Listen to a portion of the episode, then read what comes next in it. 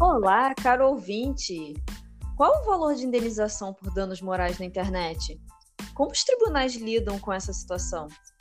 Infelizmente, ocorrem diversas situações na internet que podem gerar danos morais, desde fatos muito graves e até mesmo criminosos, como stalking, preconceito, agressões, ameaças, xingamentos, difamação, até fatos relacionados a bens materiais, como golpes, falta de entrega de produtos comprados em e-commerces ou marketplaces e etc.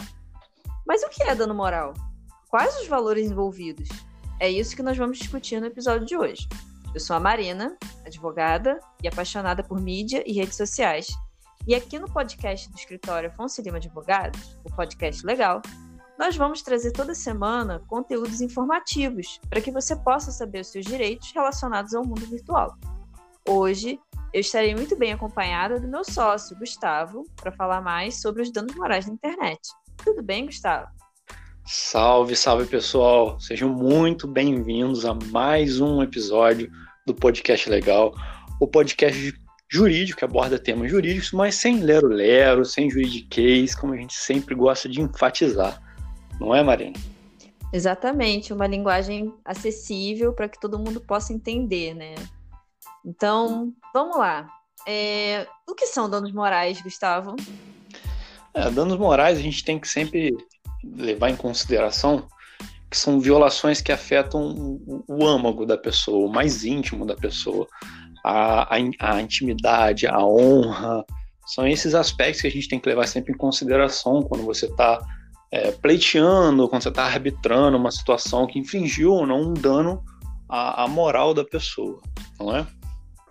Exato. E um outro aspecto que também entra nisso, né, é a reputação da pessoa também, né? É a questão do, do constrangimento público da pessoa, é, do xingamento, da exposição. Isso também gera um dano moral, né? Porque, de uma certa forma, você, quando você tem a sua reputação e a sua consideração pelas pessoas, né? A sua imagem para as pessoas né, na, na sociedade, na internet, você, né, indiretamente acaba atingindo o seu âmago, como você falou, né, é, é, seus aspectos mais íntimos da sua personalidade, isso acaba causando um sofrimento para a pessoa. Isso.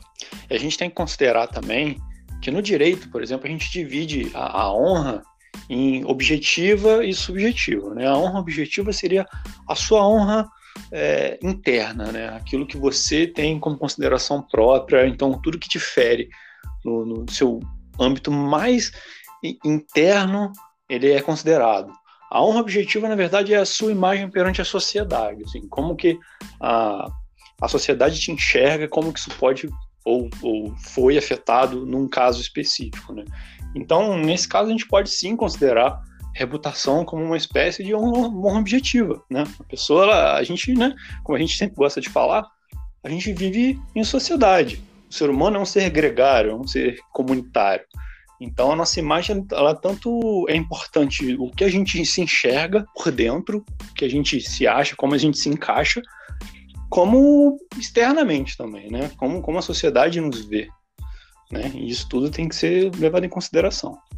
Exatamente. Por exemplo, é, quando uma pessoa faz declarações ofensivas para uma outra pessoa numa rede social, isso fere não só a pessoa em si, causando sofrimento para ela, mas isso também causa danos na reputação dela, entendeu? Isso pode causar até, dependendo, divórcio, pode causar a perda de emprego, pode ser uma coisa realmente muito grave. É, a gente falou bastante sobre ofensas na internet no nosso primeiro episódio. Eu convido vocês que estão ouvindo a gente a dar uma olhadinha também, quando vocês acabarem de ouvir o nosso episódio agora, é, sobre esse episódio que a gente discutiu mais a fundo essa questão de ofensas na internet. Isso. E a gente também dando prosseguimento, né? Considerando também que como que a gente faz para apurar um dano moral? Porque a primeira pergunta que vem na cabeça quando a gente fala de, de dano moral é: peraí, mas eu vou dar dinheiro em troca de um sofrimento? É isso? Como que funciona exatamente? Né? Isso é realmente uma questão muito polêmica. Até quando veio o dano moral é, como um instrumento de, de, de indenização para o Brasil, esses, esse, esse, esse, tipo de argumentação ela foi levantada, não é? Então, é, a gente tem que considerar sempre, né, que o dano moral ele, ele faz, tem funções diferentes, né? Uma função sim de compensação por um sofrimento. Você de fato pode pode receber uma quantia por, um, por, um, por, um, por uma coisa ruim que foi feita para você, tanto no âmbito externo quanto no âmbito interno, como a gente falou, como também a gente também pode considerar o dano moral uma função mais de punição, que seria para o seu agressor, para o seu ofensor, não repetir essa conduta, para ter um determinado parâmetro né, de assim, ó, essa atitude aqui o judiciário entende como não correta. Então, como você cometeu essa atitude, você vai ter que indenizar a pessoa. Então, a partir desse momento, teoricamente, você não vai repetir essa conduta. É uma função punitiva educacional. É, é, é aquela questão, né? Tem, inclusive, professores. Tem um professor muito famoso da UERJ aqui no Rio, que é o Anderson Schreiber. Eu não sei se é exatamente assim que pronuncia o sobrenome dele mas que começa, que, que defende, né, que faz uma crítica dizendo que a reparação ou dano moral poderia ser feita de outras formas que não só é, pela questão do, do, da, do dinheiro, né, do pagamento de uma indenização em dinheiro. Só que assim, na prática, e o que a gente vê que o judiciário aplica desde 88 é uma compensação, né? Uma punição em dinheiro. Por quê? Gente, a parte do corpo humano que mais dói é o bolso. Não tem jeito.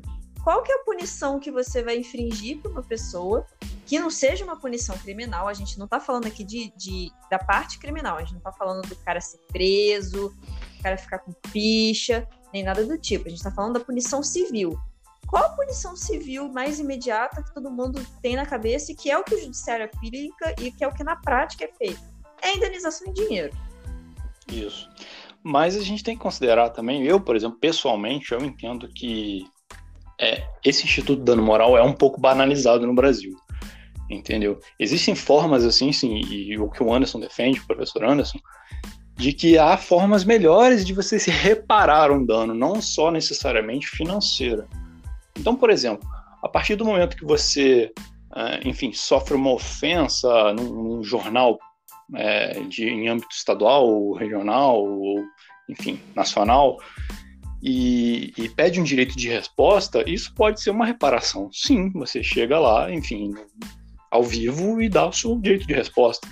Por que, que tudo tem que ser necessariamente é, de forma pecuniária, de forma de dinheiro e tudo, sabe? Então fica um, fica um caráter um pouco mercenário no instituto que é bastante nobre, assim, a questão de você indenizar uma ofensa que te que te abalou de alguma forma, sabe? Mas a gente tem que considerar caso a caso, então é muito específico, né? Porque tem casos que de fato não tem o que fazer. Só o dinheiro repara não tem jeito. Por exemplo, em casos de, de falecimento, ou, vamos supor, um trabalhador morre tudo, então como é que vai sustentar a família? Então, tem casos e casos, né? Esse caso especificamente que eu, que eu cito é um caso que a indenização financeira ela é imprescindível, não tem como você fugir disso. Não tem como fazer o, o empregador ressuscitar o, uma pessoa que faleceu, por exemplo. Não tem como. Agora, se as medidas estiverem é, à mão ali do judiciário, se for enfim, é possível fazer, eu entendo que, que seria o melhor feito dessa maneira, entendeu? É, porque nesse caso até que você está falando de, do trabalhador que, que falece, por exemplo, no caso de ou mesmo não, não necessariamente numa situação de trabalho, numa situação de violência, enfim, é, você vai ter o dano material e o dano moral, né? O dano material vai ser para compensar é, a, a, renda que aquela pessoa levava para casa, mas como é que você vai recompensar o dano psicológico da família? Entendeu? Como é que você vai levar uma punição pro, pro, pro cara que foi o responsável pela morte de uma pessoa, pelo dano psicológico, pelo abalo pro resto da vida da família que, que ficou? Então, não, não, não tem como assim, ah, eu vou fazer uma retratação no jornal né? Não tem como. Então, é, a gente tá, a gente está trazendo situações que são as mais diversas. Por exemplo, outra hipótese que, que não existe, e pelo menos eu não conheço uma forma melhor de reparar o dano no caso de ausência de entrega de produto. A pessoa, às vezes, é de uma pessoa humilde, compra um produto vamos, essencial, vamos supor, um fogão, uma geladeira. Gente, não tem como ficar sem geladeira, sem fogão em casa. É. E não entregam esse produto, a pessoa não tem dinheiro para comprar outro produto, ela já pagou pelo produto, ela vai ficar sem aquilo por meses. Como que você repara o dano, a apurreação, a angústia que, pessoa, que essa pessoa sofreu? Não tem como, né? É. E a gente tem que, tem que ver também, porque isso gera muita insegurança. A gente a gente está falando de diversos casos aqui que podem ser resolvidos de diversas formas possíveis, inclusive o mesmo caso que pode ter tipos de reparação diferentes, que nesse caso do falecimento de um, de um empregado por conta do dano material e do dano moral, né? Como é que você vai privar a filha do da filha ou filho do, da presença do pai, por exemplo? Isso é um aspecto moral, entendeu? então para vocês entenderem bem essa diferença, é bem importante. Inclusive, dando seguimento, é, essa insegurança jurídica, inclusive, ela abala o judiciário, porque por mais que eles tentam dentro da jurisprudência, jurisprudência é, são decisões é, repetidas, reiteradas num determinado sentido, é, a jurisprudência tenta estabelecer algum tipo de parâmetro ali para pelo menos você balizar como que você avaliaria uma situação ou não, e mesmo assim isso gera um pouco de insegurança jurídica, porque em cada parte do Brasil, em cada tribunal, você pode achar situações parecidas com danos completamente diferentes, com valores completamente diferentes. Com certeza. É, um critério, o que a gente costuma ver na nossa prática, né, enfim, é que eles tentam estabelecer como um critério é, as circunstâncias de cada caso, a condição financeira do ofensor, a situação pessoal da vítima do dano. Mas assim, olha como é aberto, né? Então, às vezes a gente vê tribunais, por exemplo, costuma ser os tribunais do Sul, principalmente do Rio Grande do Sul, costumam ser mais rigorosos dar indenizações mais pesadas, condenações mais firmes, enquanto às vezes a gente vê outros tribunais que, assim, não, quase que não vale o custo do processo. É, é muito complicado, é quase lotérico, até porque não existe um tabelamento. A gente tem que esclarecer isso bem. É, muitas vezes os clientes procuram a gente, nem, nem conta direito o que, que aconteceu, é qual que é o valor de indenização. E é aquela, não tem tabela, não tem valor fixo. Sim, exatamente. É, e a forma como o processo é conduzido desde o início faz toda a diferença. Faz toda. Nossa, total. Então, assim, muitas pessoas podem argumentar, que nesse caso da, da, da, ausência de entrega de uma geladeira. Ah, mas eu vou entrar ali no pequenas causas porque é rápido, não precisa de advogado e tal. De repente você não produziu as provas que precisariam produzir, você não fez uma argumentação é, teórica mesmo, jurídica, que embasasse o seu pedido e você não construiu essa argumentação, a sua narrativa está falha e o juiz só vai dar o que é pedido. Só vai dar o que é pedido. Como a gente está dizendo aqui, cada caso é um caso. Então pode haver sim tipos de reparação diferente. Inclusive, a pesquisa com relação a quanto de dano moral costuma se dar no seu caso é imprescindível. E isso não é feito se você não tiver um auxílio de um profissional.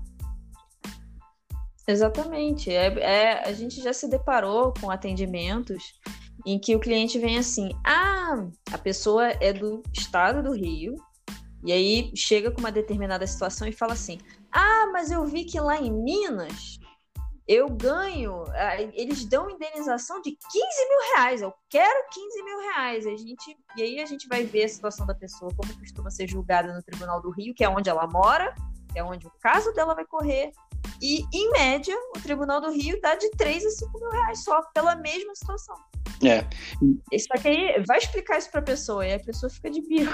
E mesmo fazendo esse, esse balizamento, esse estudo prévio, a gente ainda assim fica sujeito ao subjetivismo do juiz ao, ao estabelecer esses parâmetros. Então, mesmo com um caso parecido já, o juiz tem sim é, autonomia para dar tanto para mais quanto para menos. Então, essa argumentação, essa construção da narrativa, tanto jurídica quanto dos fatos mesmo, fática, é fundamental. É, exatamente. É fundamental. Tem, tem até mesmo, é, como a gente está falando o tempo todo da técnica, é porque realmente é, tem, tem uma forma de contar. A gente não está falando de que, que é para mentir, que é para inventar a história. Ah, vou virar aqui o Machado de Assis e vou escrever um Dom Casmurro na petição e vou inventar a historinha da carochinha. Pelo amor de Deus, não é isso que a gente está falando. Mas existe uma forma de você contar a história. Existem detalhes que são relevantes e outros que não são. E muitas vezes a pessoa leiga, ela não sabe muito bem o que, que é relevante e o que, que não é. Né? O advogado, ele vai fazer justamente o filtro. Falar, ó, isso aqui não importa. Isso aqui pode até te trazer problema às vezes. A pessoa se estressou. Isso aqui não é interessante de colocar no processo que pode até te prejudicar. Então, não tenta fazer isso sozinho. É. Então acho que agora a gente chegou num momento de, de falar para a pessoa de valores, né? Quanto que é o din-din? Então vou puxar já esse caso que você comentou sobre a ausência de entrega de determinado produto. Claro, gente, vamos considerar o produto, né? Vamos considerar é, esse valor, essencialidade. Isso aí, a importância, a essencialidade de um produto. Por exemplo, um ar condicionado, ele tem ele é essencial? Sim. Mas uma geladeira, por exemplo, ela tem um suporte muito maior na jurisprudência com a respeito de um dano. Ah, a pessoa ficou sem geladeira, a pessoa ficou sem ar. Vocês conseguem entender que há uma diferença aí? Obviamente, os dois são importantes, os dois geram dano. Mas um fogão, uma geladeira, dependendo do caso, até um, um enfim, um automóvel, bens duráveis, um, um, computador, por exemplo, que você usa para trabalhar em office, no meio da pandemia, Isso isso gera uma situação de, de dano muito mais grave, muito complicada do que um, sei lá, um ventilador de teto, entendeu? Então isso a gente tem que considerar assim. Inclusive, o Tribunal de Justiça do Rio de Janeiro costuma dar, em casos assim, eu não estou considerando um bem muito relevante, nem um caso tão esdrúxulo, tão específico, tão grave quanto eu, eu menciono agora.